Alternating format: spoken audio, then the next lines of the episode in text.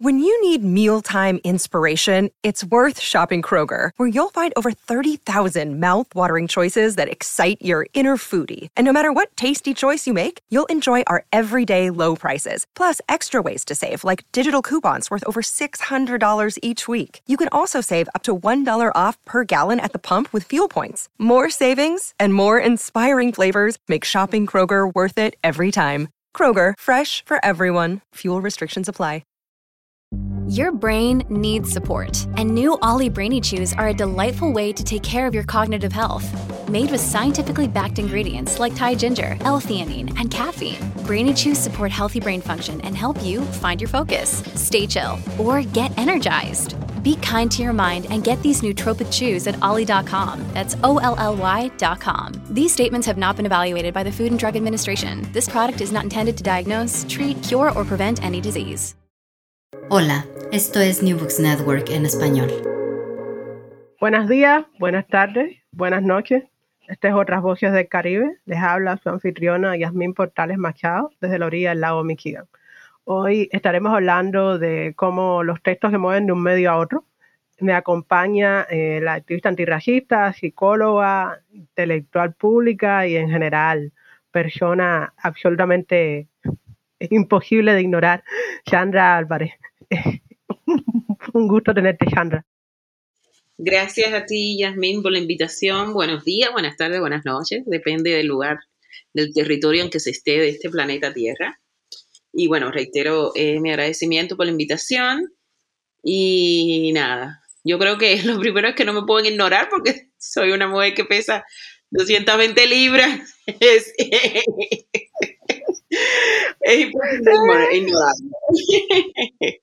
Ay, los años. Yo a menudo, bueno, en general yo he invitado a mucha gente a este podcast que conozco desde hace tiempo, ¿no? Porque como estoy empezando, básicamente estoy apelando a mis redes de contacto. Entonces, Chandra y yo nos conocemos desde el siglo XX, eh, casi, ¿no? Entre una cosa y otra. Exactamente en el año 2001. Antes después de las torres. sí, no, en 2001.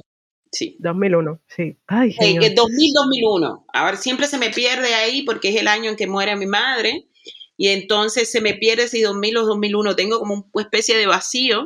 Tendría que ir a los documentos a ver exactamente la fecha de función de mi mamá. Pero esos dos años para mí en mi mente están como que solapados. Entonces, 2000-2001 eh, fue cuando nos conocimos que yo había, eh, yo terminé de trabajar eh, precisamente en el polo científico era neuropsicóloga y terminé de trabajar por la muerte de mi madre.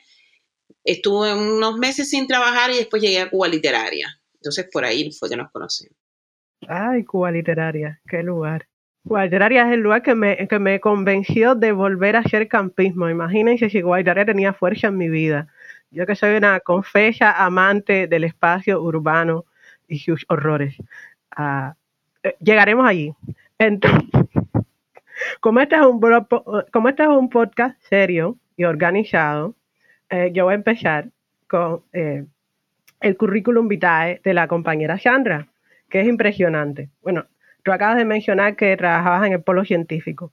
Eh, cuando leo tu presentación formal en, en tu espacio digital, dice psicóloga, comunicadora, bloguera, activista, editora web, escritora e investigadora cubana, licenciada en psicología por la Universidad de La Habana en 1996, diplomada en género y comunicación por el Instituto Internacional de Periodismo José Martí en el 2005 y máster en estudios de género Universidad de La Habana 2008. Eh, después hay una mención, el concurso Melanipa del Centro Félix Varela por el ensayo relectura de la obra cinematográfica de Sara Gómez desde la teoría feminista. Sara es una de, esas personas que te acompañan donde quiera que vas. Me parece, es difícil tener una conversación más o menos larga contigo sin que Sara salga a relucir. Más tarde fuiste nominada por la Deutsche Welle alemana por uno de los mejores blogs de activismo online para los premios Bob's Best Online Activism en 2014. Trabajaste por más de 10 años en la editorial Cuba Literaria, el Instituto Cubano del Libro, donde compartimos vida y un montón de cosas. Eres eh, creaste la bitácora negra cubana tenía que ser, que es de cierta manera lo que nos reúne hoy, que fue la primera que en Cuba abordó la temática racial de manera eh, exclusiva y sistemática, y debo añadir desde una perspectiva profundamente revolucionaria. Después, gestora y fundadora del directorio afrocubana, que es un gran aporte a la memoria colectiva de Cuba. Eh, y después, una de las madres del libro Afrocubanas, Historia, Pensamiento y Prácticas Culturales de Ciencias Sociales 2011. Ah, tú tienes una larga historia de trabajo en investigaciones sobre racismo, discriminación racial y cultura popular, lo cual se expresa sobre todo en tus numerosos textos sobre hip hop y sobre la vida cotidiana eh, de las personas negras en Cuba. Has publicado en medios tan diversos como Cuba Posible, Global Voices, Cuban Studies, On Cuba, Picara, Rebelión, Cauce, Esquife, Galleta, Temas, La Jiribilla, El Toque, Hipermedia, The Black Diaspora Review, Sexología y Sociedad. Y mm, también has coordinado un par de dossiers para Cuba Posible, Pensar Cuba desde el Rap en 2017 eh, y para... Cuba Posible.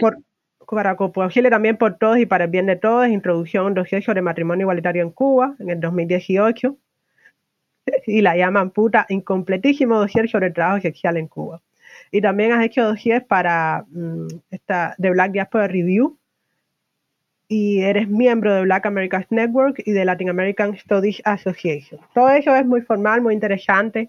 Después hay como dos páginas de publicaciones organizaditas. Pero si yo te pido que para quienes escuchan este, este podcast, que son pueden o no ser personas interesadas en la academia y en la formalidad. Si te pido que te presentes, ¿qué dirías?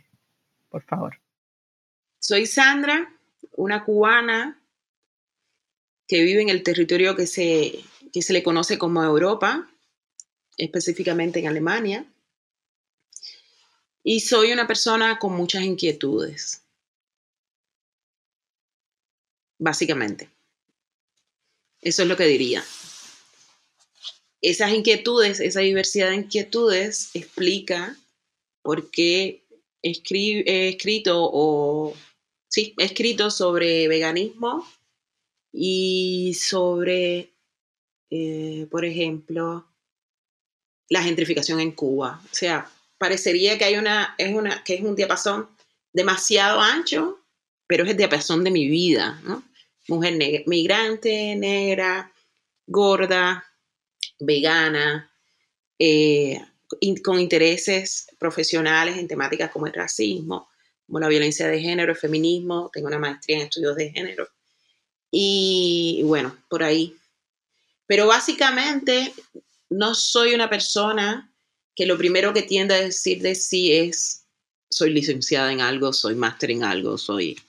No es, no es por ahí por donde va mi presentación. Y eso lo aprendí cuando empecé a hacer eh, promoción de VIH-Sida en ese momento, lo que hoy se le llama activismo, en, aquel momento se le llamaba ser voluntario de la campaña de VIH-Sida, algo así, que allí aprendí trabajando con personas, eh, algunas sí, algunas no, infectadas con VIH y haciendo prevención. Eh, aprendí que esos títulos, entre comillas, eh, como yo le llamo títulos nobiliarios, no son muy importantes cuando uno quiere o sea, cuando quiere comunicar algo. De hecho, son más bien una barrera. Eso básicamente. Interesante, ¿no? O sea, la idea del, título que es necesario para ascender en ciertas escalas como impedimento para trabajar en otros espacios. Sí, es algo que te, te repito, aprendí hace muchos años y a veces eh, mm, puede llegar a, ser molesto el hecho de estar mencionando cada cinco minutos eh, la profesión que se tiene, lo que se estudió. A mí me parece un ejemplo muy grande del clasismo que llevamos dentro, que muchas personas lo llevamos, aunque no pertenezcamos a ninguna clase social o hayamos crecido supuestamente en esa Cuba sin clase social, que yo no me lo creo. En mi familia siempre fue clase pobre, en plenos años 70 y 80, cuando se decía que en Cuba no había clase social. Así que ahora es recontra, ultra, mega, hiper pobre. Entonces, eh, sí, me parece que esto de estar diciendo, haciendo, apelando siempre a los grados científicos, a la academia y demás, es como que lleva un mensaje que es, eh, soy otro, estoy en otro nivel de, de ser humano, de humanidad, porque tengo no sé cuántos artículos publicados, tengo la participación en no sé cuántos libros y tengo no sé cuántos eh, libros o investigaciones hechas, cuando la vida va por otra parte, la verdad, va por otro camino, podríamos decir, ¿no? Y eso lo he aprendido, lo aprendí ya hace 20 años y cada día eh, me convenzo aún más de eso. Dices 20 años y me siento mayorcita. Yo, vamos a tratar de evitar fechas de ahora en adelante en el podcast para mantener el saludable misterio que necesito yo misma. Tengo que reconciliarme con mi edad, ok, confieso, tengo que reconciliarme con mi edad todavía. Es que son 20 años en el activismo, empecé en el año 2000, 2001 y, y son 20, se dice así ya, se dice fácil, pero son 20 años en el activismo, que no es otra cosa, si alguien le puso ese nombre, activismo, pero no es otra cosa que creer en algo y tratar de llevarlo hacia adelante, tratar de que, o sea, yo creo en que las personas tienen que ser profundamente libres y la libertad significa, eh, para mí la libertad no es si puedo entrar o salir de un lugar, si puedo, para mí la libertad tiene que ver más con aquello que tú quieres, eh, quién eres, sobre todo quién eres, que tengas la libertad de ser quién eres y que crezcas en una sociedad donde se te permita eso. Y la libertad también es un, es un, podría ser un, podría ser un constructo o algo que se, que se, mm, se pone en función de la comunidad. Puede haber libertad eh, eh, eh, grupal, por llamarle de alguna manera. No tiene por qué ser individual o, sea, no tiene por qué ser individual. Puede ser grupal y, comunitaria. Entonces, para mí el activismo es, en el caso del activismo gordo, por ejemplo, que he hecho muy poco, sin embargo, soy una persona gorda, he escrito sobre la gordura y demás, siento que es, las personas tienen derecho a tener el peso que quieran, que puedan, que, que, deseen, y, que, y no solo, no es una cuestión de derecho, sorry, las personas son como son. Y no por eso tenemos que tener un discurso eh, medicalizado, este, estigmatizante del peso de las personas, porque está demostrado que hay personas delgadas que tienen procesos de enfermedad, viven procesos de enfermedad y demás. Entonces no tenemos por qué vincular el peso de una persona ni a su capacidad, ni a su eh, responsabilidad, eh, ni a su tenacidad, ni nada por el estilo. Una persona tiene un peso como mismo otra persona tenga, tiene otro peso. ¿ya? Y me retrato de haber usado la palabra derecho, porque es que no es, no es que se tenga derecho, hay que, tener hay que tener un poquito de cuidado cuando siempre cuando hablamos, no porque los derechos, porque tenemos que proteger los derechos de todos, no estamos hablando de derechos, en mi opinión, en mi opinión, o como quiero que se entienda, estamos hablando de humanidad. ¿Ya? De seres humanos de humanidad, de humanidades diferentes. Y las, las personas son como son y hay que aceptarlas como son. ¿Ya? Entonces, eh, el activismo para mí, repito, es creer en, una causa, que siempre son causas sociales, en mi caso, que tienen que ver con el antiespecismo, la protección de los animales, eh, eh, la lucha contra la violencia de género, el abolicionismo penal, abolicionismo del sistema carcerario, el antirracismo y tratar de ayudar a repensar una sociedad que permita que todas las humanidades estén allí eh, y que disfruten la existencia, básicamente. Ah, disfrutar, el derecho al placer, el derecho a la felicidad, no solo existiendo, sino también siendo eh, estando contento o contenta. Eh, en esa dirección, hace 15 años, parece mentira, hace 15 años tú empezaste a escribir un blog ah, que se llama Negra Cubana tenía que ser, que em, funcionó como complemento, como funciona hoy en día como correlato eh, de tu evolución eh, social, política, ideológica, y, y que yo creo que es un maravilloso archivo ¿no? No solo de lo que tú has pensado durante los últimos 15 años, sino de lo que mucho de lo que ha pasado en Cuba en el debate sobre la discriminación racial, el feminismo, temas relativamente marginales en, nuestra política como los derechos de los animales o, la diversidad de los cuerpos, como acabas de mencionar. ¿Por, qué, ¿Por qué creaste el blog en su momento? Y sobre todo, ¿por qué le pusiste negra cubana tenía que ser? Bueno, el blog surgió en un momento, yo estaba haciendo la maestría en estudios de género, que dicho sea de paso, fue una maestría que hice para tener un, lugar más cómodo desde el cual hablar, ¿ya?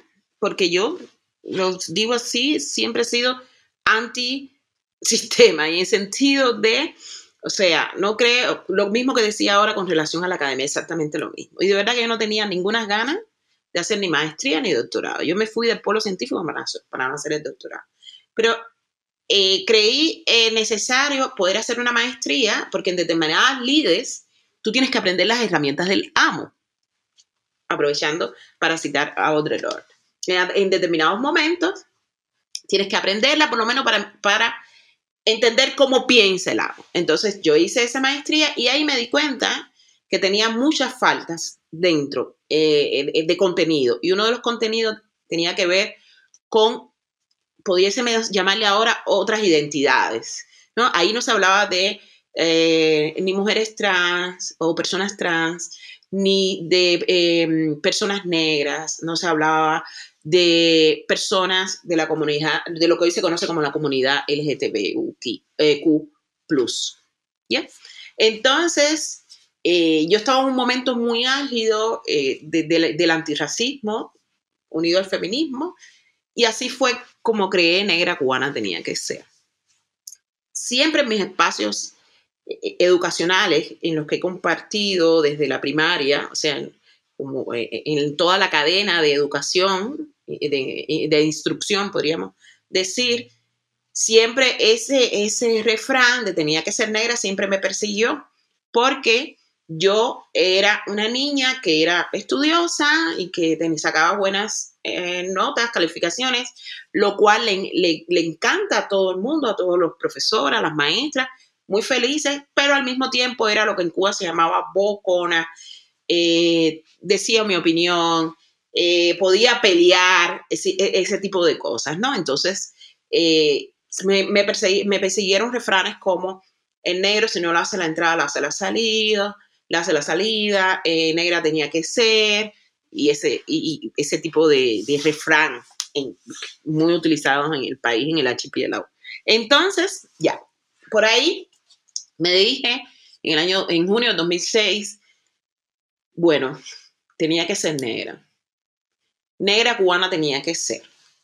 Porque em, con toda la intención o intención utilicé un recurso eh, que el feminismo ha extendido muchísimo, que es coger una frase, una palabra y resignificarla. Entonces, en ese sentido, eh, me pareció interesante que se pudiera llamar como el, como, como el refrán, que, que el blog utilizara no, el refrán, tenía que ser negra, pero negra cubana, porque me quería situar además en Cuba, era la experiencia de vida que tenía hasta ese momento, tenía que ser. Y precisamente por ser una negra cubana, es que voy a decir lo que voy a decir. Por eso, como tú decías, mi blog muestra mi evolución o mi, no sé si la palabra evolución, o mi, trayectoria como persona. También en mi blog queda recogido cuando comienzo a tener relaciones eh, sexoeróticas amorosas con mujeres, cuando como, eh, comienzo a involucrarme eh, dentro del veganismo, cuando me empiezan a preocupar cuestiones sociales más que psicológicas, teniendo en cuenta que estudio psicología, como puede ser la gentrificación, como pueden ser las acciones afirmativas, o sea, cuestiones un poquito más amplias, más fuera del marco de la psicología. Y eso queda a migrante, la, identidad como migrante eh, también está en ese blog. Y eh, Puede parecer ambicioso decirlo, pero quienes quieran conocer de alguna manera el recorrido o el transcurso del activismo antirracista y feminista en Cuba, puede ir a Negra Cubana Tenía que ser. Porque al mismo tiempo que yo publiqué textos míos, también publiqué textos de compañeros eh, en ese blog y de alguna manera eh, hay, hay debate, de alguna manera no, existen debates que se dieron en, las redes sociales, como el debate entre Esteban eh, Morales y Carlos Moore, como el, todo el debate alrededor del artículo que publicó Roberto Zurbano en New York Times en el 2013, si en abril del 2013, si eh, si lo recuerdo bien. Todo eso yo lo fui haciendo, ese trabajo de, de hormiguita, de ir poniéndolo cada vez que salía un texto. Y después salió un libro, libro donde no aparece el agradecimiento a Negra Tenera Cubana, que sé, pero bueno, da igual. Em, pero así fue, cada, cada día que salía un texto yo lo subía al blog. Y entonces sí, el blog es como una especie de, de archivo de muchas temáticas, de muchas personas. Eh, los nombres fundamentales del antirracismo en Cuba están en ese blog, porque yo cazaba esos textos. No, no, no tenía ninguna preocupación en replicarlo. Hay muchas personas que no le gusta en sus blogs, en sus espacios de comunicación y demás, replicar textos de otros medios. A mí no me preocupaba, yo quería tenerlo en negra cubana, porque muchos, eh, muchas personas se interesaban muchas personas, estudiantes y demás, querían acceder a esos textos, acceder a, esa eh, a, esa, a, esa, a esas polémicas. Y recordemos que en el momento en que su negra cubana tenía que ser, en Cuba la internet era prácticamente nula. Entonces, como fue como un, como un puente entre lo que estaba pasando en Cuba y el extranjero. Yo empiezo, en Negra Cubana tenía que ser en el 2006, en el 2013 salgo de Cuba. O sea, siete años estuve en Cuba escribiendo para Negra Cubana tenía que ser y replicando en el blog las cosas que estaban pasando en Cuba. Y, por mucho tiempo fue el único blog dedicado expresamente al, al antirracismo feminista cubano o al afrofeminismo cubano. Afrofeminismo, neologismo, ataque a la lengua. Oh, oh.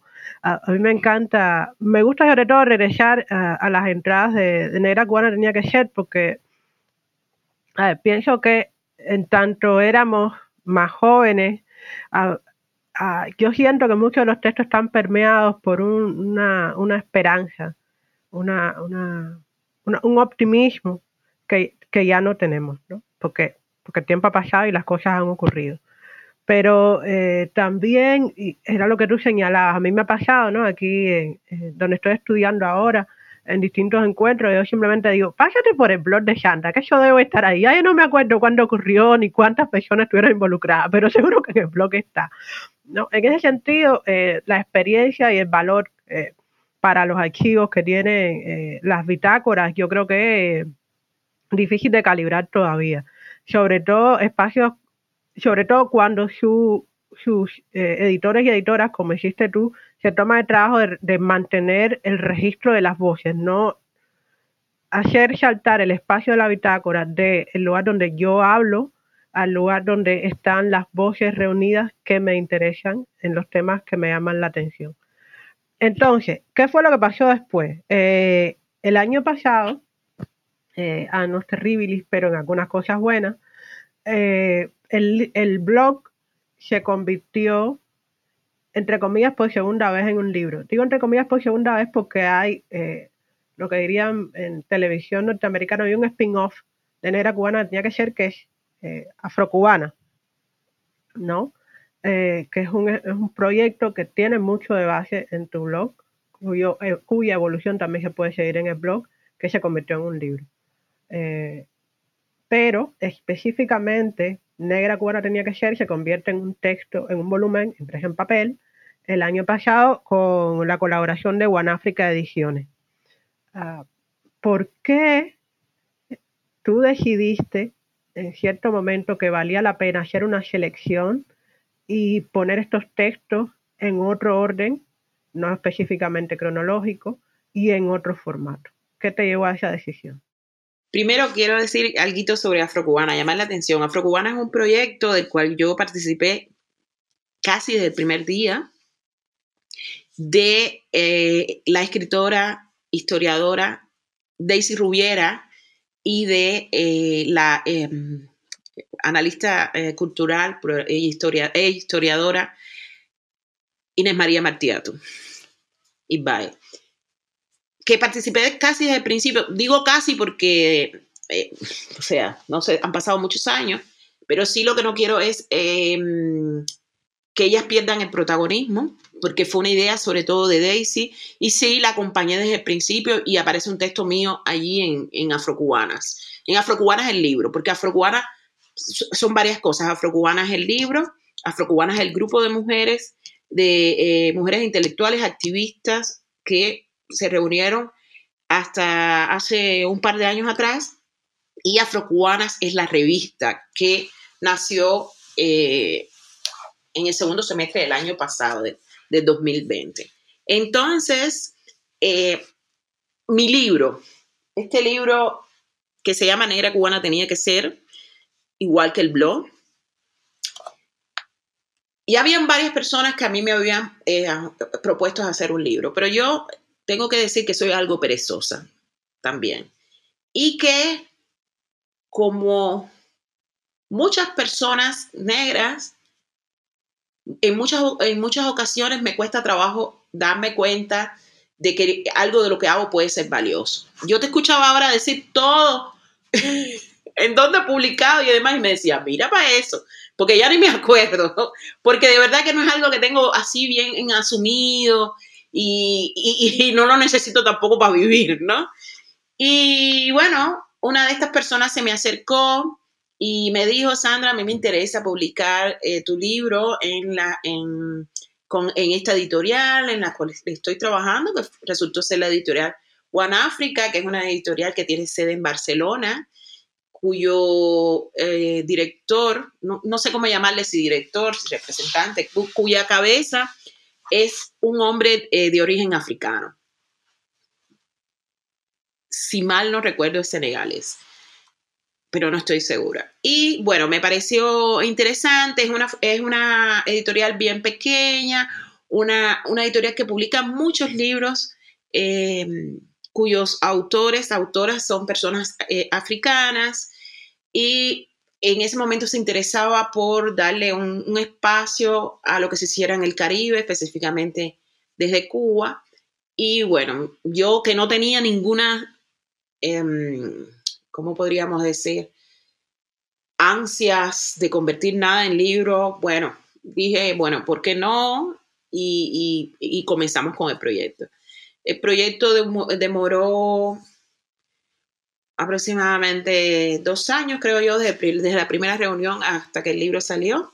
El libro, de hecho, debió haber salido en 2020 y está apuntado ahí como que salió en el 2020, pero en realidad salió en el 2021, o sea, al principio de este año.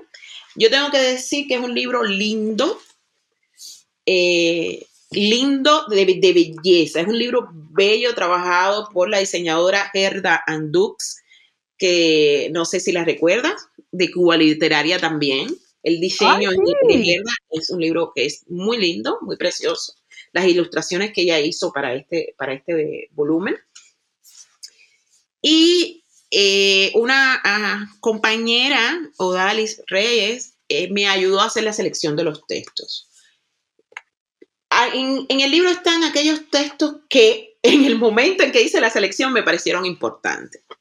Sobre todo textos que son en su mayoría atemporales. Sin embargo, viéndolo a final del 2021, yo considero que es un libro eh, que, excepto el primer epígrafe, es un libro envejecido en relación a lo que yo pienso en el día de hoy sobre alguna de las temáticas que trata el libro. Ahora yo tengo una comprensión un poquito eh, mayor sobre eh, lo que tiene que ver los feminismos, la transfobia, el capacitismo, el academicismo, o sea, son otras eh, problemáticas, el abolicionismo, que probablemente si me pongo a leer el libro, cosa que no he hecho desde que salió publicado, probablemente empiece a tachar y diría, este, este, este, artículo no va, esta entrevista no va, esto, aquello no va, ¿no? Y me parece también un proceso bonito porque marca también de alguna manera o expone también de alguna manera que no estoy sujeta a tener que, a tener que pensar como pensaba hace 10 años cuando ese texto salió publicado, ese artículo que recoge el libro salió publicado. No sé. Entonces, en ese sentido, me parece eh, una especie de divorcio, pero de divorcio amigable. O sea, el libro está ahí, me imagino que está siendo vendido, tengo una relación muy, em, no sé ni cómo llamarle, con la editorial, muy rara con la editorial, o sea, recibo muy poca información de la editorial, eh, o sea, o nula información de si el libro está siendo vendido, de si el libro está, eh, o sea, está siendo vendido en el sentido de bien o mal, o sea, mucho o poco, costó mucho para que saliera y yo que soy Virgo y que soy obsesiva y que vengo de la industria editorial, imagínate, fue un sufrimiento mayor que haber tenido una cesárea, ¿no? Y mi hija nació por cesárea. Entonces, un libro que yo apenas toco, apenas toco porque es, eh, porque no quiero leerlo, no quiero leerlo para no empezar a, tocar, a tachar cosas, pero al mismo tiempo es bonito poder decir, eh, probablemente algunas de las cosas que están aquí ya yo tengo otro punto de vista con relación a eso.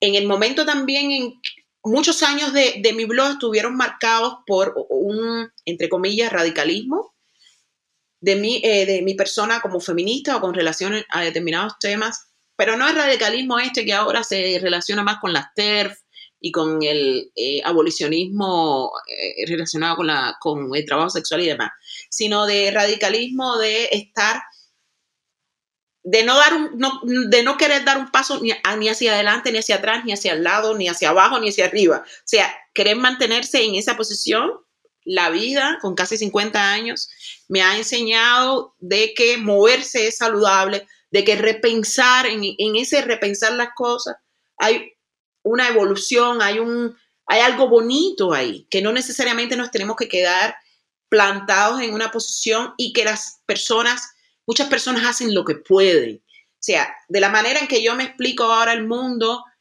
eh, por ejemplo, con relación a el consumo de productos animales, esa es mi manera, yo que eh, soy una persona migrante en el territorio que ahora se llama Alemania, pero eso no es para nada aplicable a una persona que está en Cuba y que está tratando de sobrevivir con una alimentación eh, súper deficiente. Entonces, en ese sentido, es como que me he vuelto más laxa. Creo que tiene que ver con, con la edad también. O sea, ya eh, como que me... Muy pocas cosas me sacan de mi centro. Y mi centro puede ser, no sé, mi centro puede ser eh, el bienestar. De hecho, últimamente estoy en esto que tiene que ver con el autocuidado después de tantos años como, como activista. Disculpen un poquitico los, eh, los, sonidos, estoy tratando de, encender la luz, aunque esto es un post, postcard. Ya. Eh, entonces, estaba, ah, se me fue la, idea que estaba diciendo. ¿Me la puedes ah, recuperar? Eh, que la edad te ha enseñado a ser, eh, estás más concentrada en autocuidado ahora ah, y que la edad te ha enseñado a ser un poco más relajada con respecto a las exigencias. La edad y también el cansancio, creo que son 20 años, no son 5, no son 3, son 20 años y entonces como que, espérate, que esto es más lento de lo que yo pensaba.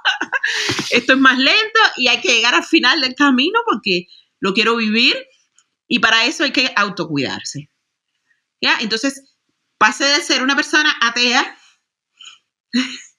extremadamente atea, como decía una amiga, atea gracias a Dios, atea, entonces ah, pasé a ser una persona con un mundo espiritual muy amplio, eh, hago yoga, practico también ayurveda ahora, o mi, mi, inclinación hacia la medicina, sobre la, medicina ayurvédica.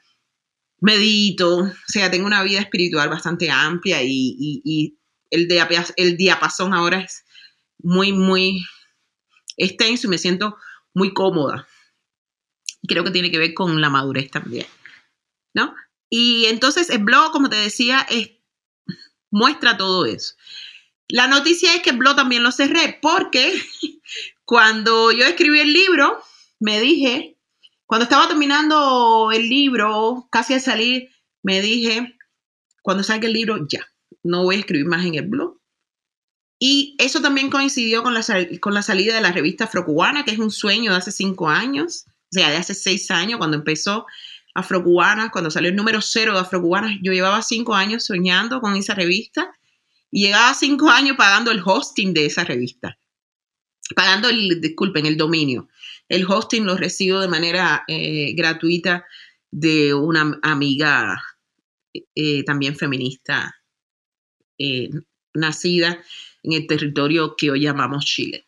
Entonces, eh, Afrocubanas vino como que a suplir ese espacio de blog, que Afrocubana, por, supuesto, no es un proyecto únicamente mío. O la idea original es mío, el sueño es mío, eh, sin embargo me acompaña, o sin, sin embargo no. Y me acompañan otras personas en, ese, en el Consejo Editorial de Afrocubanas. Yo hace poco, hace tres meses, anuncié en mi en mi, en mi perfil de Facebook que Afrocubanas llegaba a su fin. Disculpen, Negra Cubana tenía que ser, llegaba a su fin.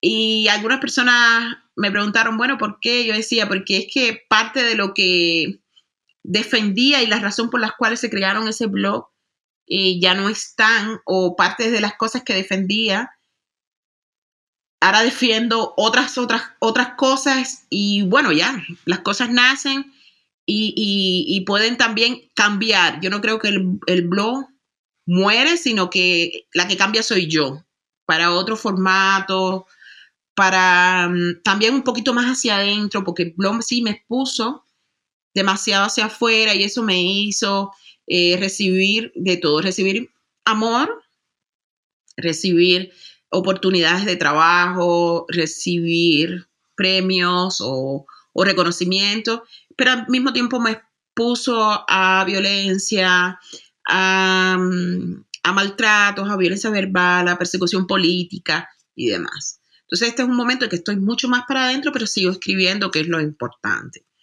Sigo escribiendo para determinados medios, Em, con determinadas preocupaciones. Ahora estoy bastante metida en todo lo que tiene que ver con el abolicionismo penal, porque no puede ser posible que una sociedad donde se, se, dijo en algún momento, se, se creó en algún momento, o se creyó en algún momento en el hombre nuevo, que yo llamo humanidades nuevas, no puede ser posible que siga funcionando sobre, con el método de meter a la cárcel a las personas que no cumplen esas leyes que están para legitimar determinado poder. O sea, no puede ser posible que, que una persona vaya presa, eh, no sé, por vender un medicamento. No puede ser posible que, la única manera que tengamos de reeducar, sé que la palabra reeducar no es la mejor, sino de reorientar la vida de una persona, no puede ser eh, posible que la única manera que tengamos sea aislando a esa persona de la sociedad. Así no hay quien aprenda habilidades sociales. Ok, entonces vamos a intentar recapitular. Eh, tú hiciste el blog, hiciste una selección para el libro, eh, dos o tres meses después salió el libro, decidiste, habría hecho una selección diferente y ahora, eh, de cierta manera, el libro también marca el final de la incorporación de material al blog. El blog se queda detenido y ya no vas a escribir más en él, ¿no? Más o menos así es la cosa. Así más o menos. Entonces, a mí me encanta esto que te has dicho de que ahora yo vuelvo a leer el libro, no quiero leer el libro y ahora probablemente seleccionaría otros textos. No, sé si la comparación te da gracia o no, pero estaba pensando, eh, son los referentes que uno tiene, ¿no? En José Luis Borges, reescribiendo sus obras completas una y otra vez porque el tipo creía que no, que podía mejorar o que debió haber hecho otra cosa donde, donde digo, digo, diga Diego.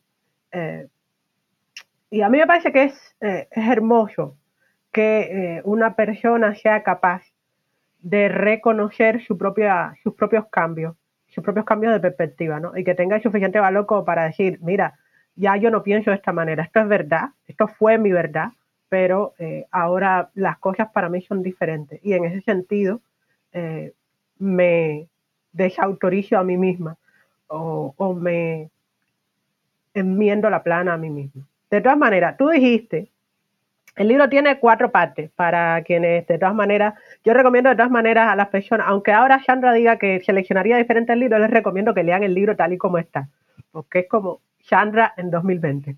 Ah, el libro tiene cuatro partes. Yo, negra cubana, otra Cuba es posible, ellas y negritudes. Tú dijiste que la primera parte todavía se quedaría más o menos igual, ¿no?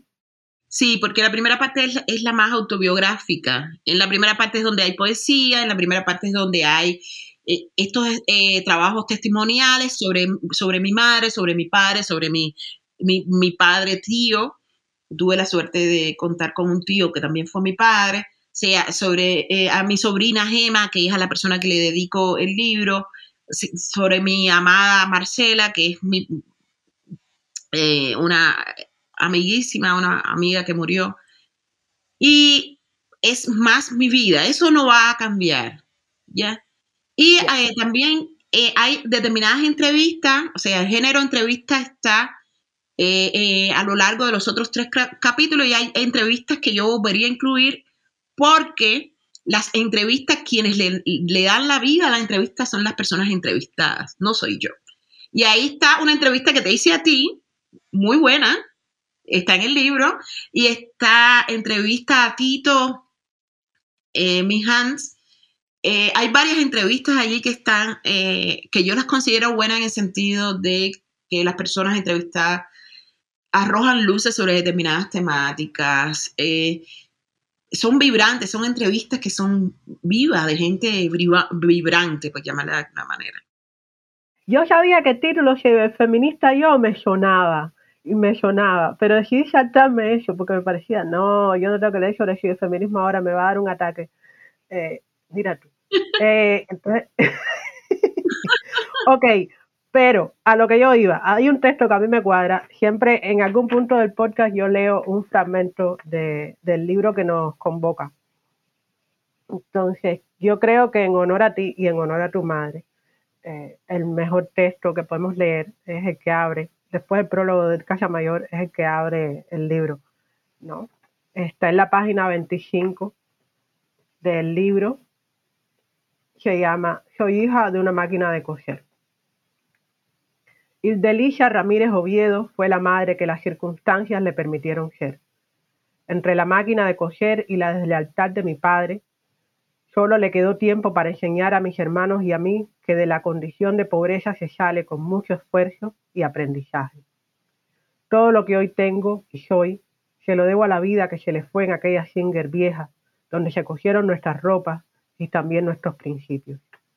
De ella aprendí que ser negro es una carrera, no universitaria sino de resistencia, que implicaba superar la condición, algo muy cercano a tener que demostrar durante toda la vida que es un ser humano. Y Delicia nos dio todo lo que pudo y lo que no pudo también. Sus silencios hablaron más que su propia voz. Aguantó estoicamente serle amante de un hombre a quien le dio cuatro hijas y un varón soñado. Las pérdidas de su vida le secaron paulatinamente. Primero su primogénita, a quien viera partir con nueve años. Luego su nieta amada, Gema, una muerte de la cual no se recuperó. Y Delicia murió de tristeza. Todo lo que hago y lo que no es en su nombre. Este libro también.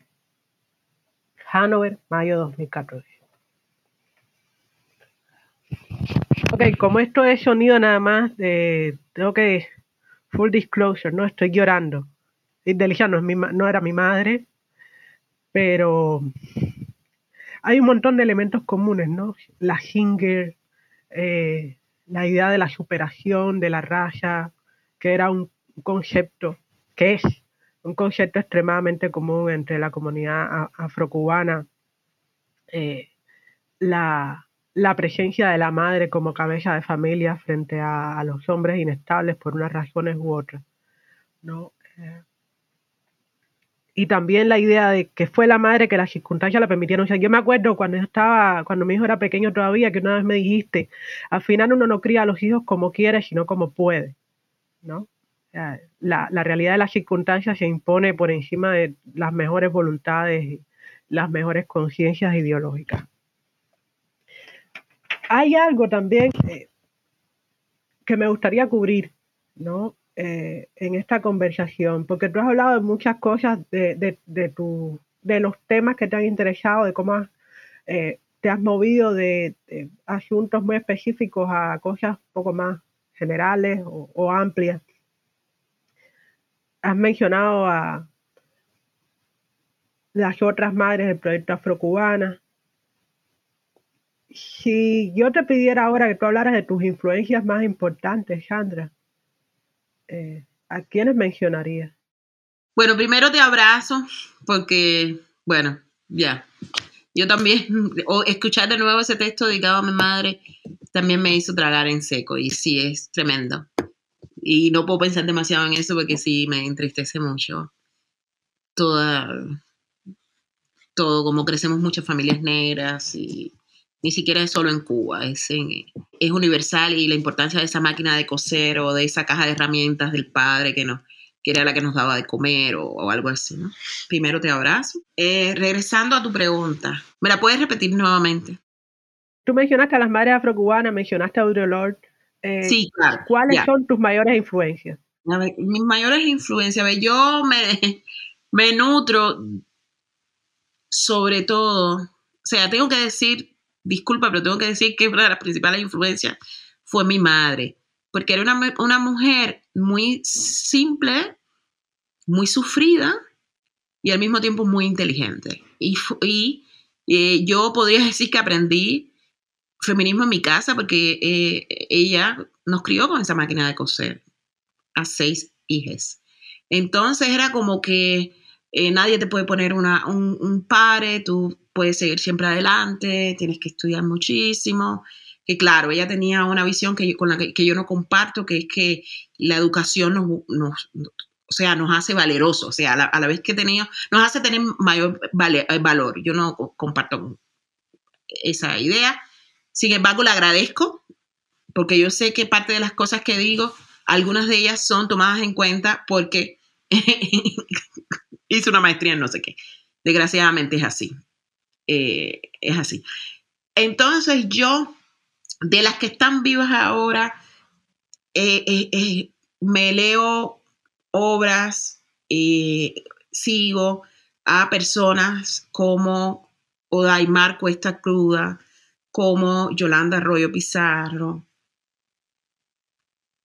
eh, Espinosa, Oche Curiel, eh, se me pueden quedar muchísimos, muchísimos, muchísimos nombres.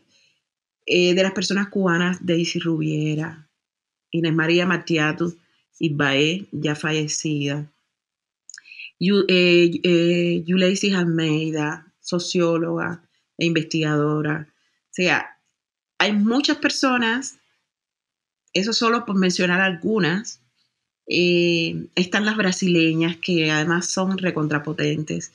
Eh, Lelia González, eh, las eh, que se reúnen alrededor de, proyectos GELEDES o de grupos GELEDES, las Glefas, a Tito Mijans, que es una persona que sigo muchísimo y, me encanta las cosas que hacen. También sigo, estoy muy influenciada también por las redes sociales, sigo muchos, muchas personas influencers, como puede ser Magda que lleva Stop eh, Gordofobia. Se olvidó el nombre de Magda, pero es Magda y todo el mundo sabe, conoce el proyecto Stop eh, eh, Gordofobia, ella es su fundadora, la, el alma de ese proyecto.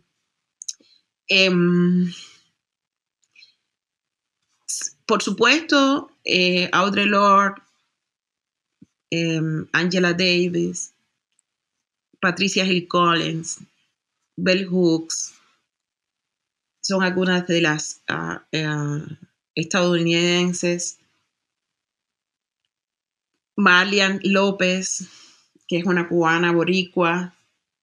con un pensamiento abolicionista eh, tremendo y es una persona que, me hace crecer todos los días y la leo y, hemos podido trabajar juntas. O sea, son muchísimas las personas y depende, eh, son muchísimas las personas y son eh, fundamentalmente mujeres. ¿Ya? Y algunas me traen luz en determinadas temáticas o con determinadas eh, con determinadas posturas. En algún momento eh, me he, retractado algunas en el sentido de que no he seguido tanto algunas y después he regresado nuevamente a, esa persona y a sus escrituras. Y es un proceso constante de cambio, ¿no? De un proceso de... Es de abrir, es que cada día estoy más segura de que no tengo seguridad ninguna y de que no me hace falta. Hay temas sobre los cuales yo no tengo una posición definitiva, por ejemplo. ¿Ya? Y, eso me lo fue una casi una prueba de honestidad conmigo misma, porque no tengo que tomar posición sobre determinadas eh, temáticas. Puedo seguir reflexionando sobre ellas. Como mismo reflexiono sobre la obra de determinadas personas y de esa obra tomo esto que me, que me, que lo entiendo, que me place, que me funciona, y esto otro lo trato con, mayor cuidado, eh, necesito estudiarlo un poco más, y así por el estilo. Pero sí, yo veo, ah, ahora mismo estoy muy interesada en el feminismo kurdo, muy leyendo muchísimo sobre el feminismo kurdo, que es algo de lo que me enteré llegando a este país. Porque yo ni idea en Cuba. En, Cuba tenemos, eh, ya, el mundo, como dice el noticiero, Cuba y el mundo. Cuba y el mundo. El mundo es otro. Cuba no está dentro del mundo. Entonces, estar en Alemania me ha dado la posibilidad de conocer otros feminismos. El feminismo islámico lo conocí estando aquí.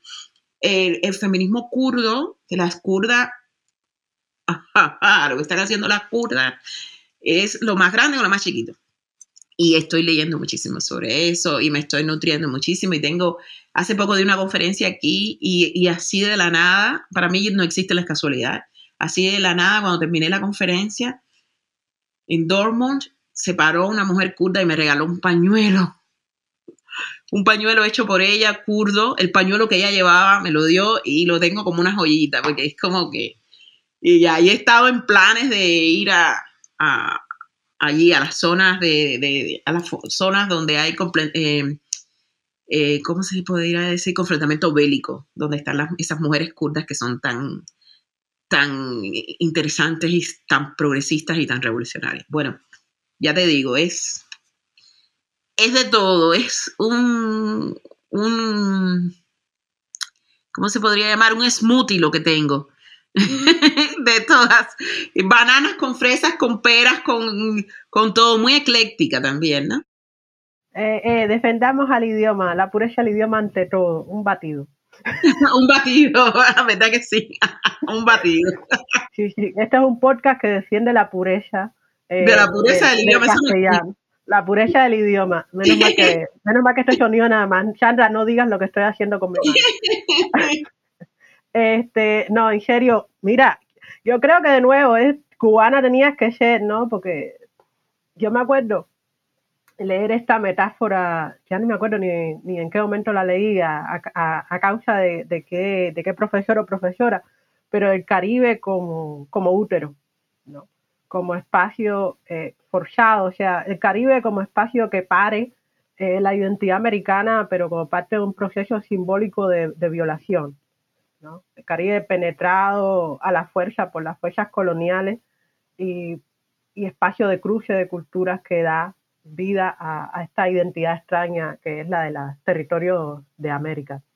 Y en especial Cuba como punto de cruce. Entonces todo esto que me estás contando de brasileñas, cubanas, cubanas y cubanos migrantes, eh, gente de Norteamérica, kurdas, eh, probablemente hay unas cuantas personas de Alemania que también te estén influyendo como eh, seres y, e ideas que impactan tu propia eh, identidad y, prácticas sociales. Eh, a mí me parece de nuevo una metáfora perfecta. De, esto suena súper chauvinista, pero de, la Cuba soñada, de la, de la identidad cubana que yo me permito soñar de vez en cuando. Y en ese plan, es algo que mencionaste antes, pero es como, somos un podcast muy serio. Por eso vamos en estructura de preguntas muy ordenada, etcétera. Eh, para cerrar, estamos ya casi en la curva de la hora. Yo te agradecería que, ya que cerraste el blog y eh, el libro es como el pasado de tu vida, entre comillas, que es lo que estás haciendo ahora, porque hablaste de que estás muy interesada en el abolicionismo carcelario y, también en otros asuntos de la relación con, el especismo. Pues, y bueno, por supuesto, en Afrocubanas la revista. Entonces, ¿puedes contarnos un poco del futuro? Eh, bueno, he sigo muy interesada en la temática de la violencia eh, contra las mujeres, pero adicional a eso, el abolicionismo. Eso quiere decir que no me vale con que exista una ley para penalizar, eh, primero, y segundo, que reconocer que muchos de los hombres que están presos por violencia de género son hombres que eh, cuando estamos hablando de la violencia contra eh, eh, mujeres y personas, o personas de otras identidades, pero en realidad cuando estamos hablando de la, violencia machista, muchos de esos hombres en algunos países son em, hombres pobres muchos son, hombres negros y demás. O sea, que la sociedad, em, a ver, como criminaliza muchísimo más a las, personas que vienen de determinados sectores. Bien, entonces no me es suficiente con que exista una ley. Tiene que ser, en todo caso, una ley integral y una ley que, que donde el, el factor educativo de la comunidad sea uno de los ejes eh, importante o el principal y donde la eh, justicia transformativa sea eh, el fin, el fin y el todo, el, núcleo fundamental. ¿Ya? Entonces, por ahí es por donde voy en estos momentos. Y la cuestión del especismo es una cuestión más individual, tiene que ver conmigo misma. Y repito, soy muy respetuosa.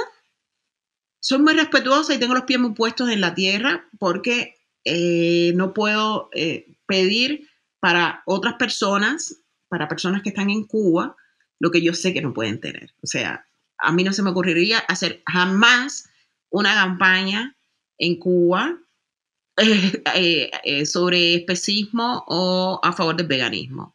No, son mis elecciones, pero no porque, o sea, los pies primero plantados en la tierra, parte de la humanidad, ser una persona especialmente interesada en el bienestar de, los, de las otras personas es tener en cuenta el contexto en que vive la otra persona. Y yo, cuando más lo que sí puedo decir, y sí he escrito sobre eso, es sobre em, cómo las personas que no están dentro, por ejemplo, que no están dentro de la, relación, de la religión yoruba, eh, emiten criterios y manifiestan estereotipos sobre la religión por la matanza de animales. Yo soy practicante de Yoruba, pero sí, por supuesto, eh, sin matanza de animales. Sin embargo, no acepto que una persona que esté fuera de la religión venga a hablar de la religión porque existe la matanza de animales, porque ese mismo animal es el que se ponen, esa otra persona que supuestamente es ambientalista, ese mismo animal es el que se come más tardíamente en el plato, el que se pone en el plato de su comida. O sea, o, somos o no somos, pero lo que no puede ser es que es malo matar un pollo dentro de la religión y no es malo matar el pollo para comérselo, ¿no? Entonces, es por ahí es por donde va mi, mi, camino en ese sentido, pero para nada hago, eh, hago la voz proselitista con relación a Cuba, porque en Cuba se come lo que se puede, y lo que se puede es lo que se puede, punto. Bien, entonces, eh, ya te decía, básicamente, y afrocubanas, que sigue siendo el hijo en edad eh, de, de, climaterio, o la hija, o el hijo, eh, que es un proyecto bonito, es un proyecto bonito, ahora mismo está en transformación, en tanto trabajar horizontalmente, siempre hubo un interés desde el principio de trabajar horizontal, pero el trabajo en horizontal pone determinados retos. Y principalmente para que no sea una o dos personas quienes se recalguen de ese trabajo eh, eh, horizontal. Y otro de los retos afrocubanos es, de afrocubanas es monetizarlo para, para que las personas que trabajan y colaboren con afrocubanas puedan ganar plata por lo que hacen. ¿no? A mí me da muchísima pena, muchísimo vergüenza que un proyecto que no pague, o sea, de hecho estoy en contra de que a las mujeres eh, eh, no se le pague, porque eso ayuda a la feminización de la pobreza. Y por eso estoy haciendo todo lo posible, eh, metiéndome en cuestiones que para mí son muy difíciles, que tienen que ver con la economía, con no sé qué, con planes de trabajo y no sé qué más, para que para monetizar afrocubanas. Pero lo vamos a lograr. No hay cosa que yo me haya propuesto que no haya logrado. Soy testigo, me consta. Quienes duden de Chandra, o sea, no, eh, ¿cómo es que dicen? Eh, los que saben le apuestan a la perra flaca, eh, los que saben le apuestan a la negra gorda. Chandra es la tipa. eh, ok. Entonces, Ah, eh, Sandrita, eh, yo te agradezco mucho que me has dedicado esta tarde de otoño-invierno eh, tuya. Eh, aquí viene la, propaganda de salud pública. esta, esta entrevista se atrasó un poquito porque Sandra se estaba recuperando de los efectos secundarios de la vacuna contra el COVID. Eh, Sandra está protegida, yo también. Protéjanse ustedes, que esta pandemia ya nos ha robado bastante. Y, y, ya, estas eran las preguntas que yo tenía para ti. Eh, yo te agradezco mucho por haber conversado conmigo esta hora, por haber compartido mm, la memoria y, haberme hecho sentir que los 20 años no, se, dicen fácil, pero no, no son tan frustrantes. Gracias. Eh, ¿Te quieres despedir de nuestro público? Sí, muchísimas gracias por la atención. muchísimas gracias, eh, por la invitación. Y bueno, nos vemos por ahí por la vida. Cuídate mucho. Ok, esto fue Otras Voces del Caribe, un podcast de New Book Network en español. Estuvimos hablando del libro Negra Cubana tenía que ser, escrito por Chandra Álvarez, con ediciones One África. Eh, pueden buscar el libro y comprarlo. Eh, les agradecemos mucho por la atención prestada. Buenos días, buenas tardes y buenas noches.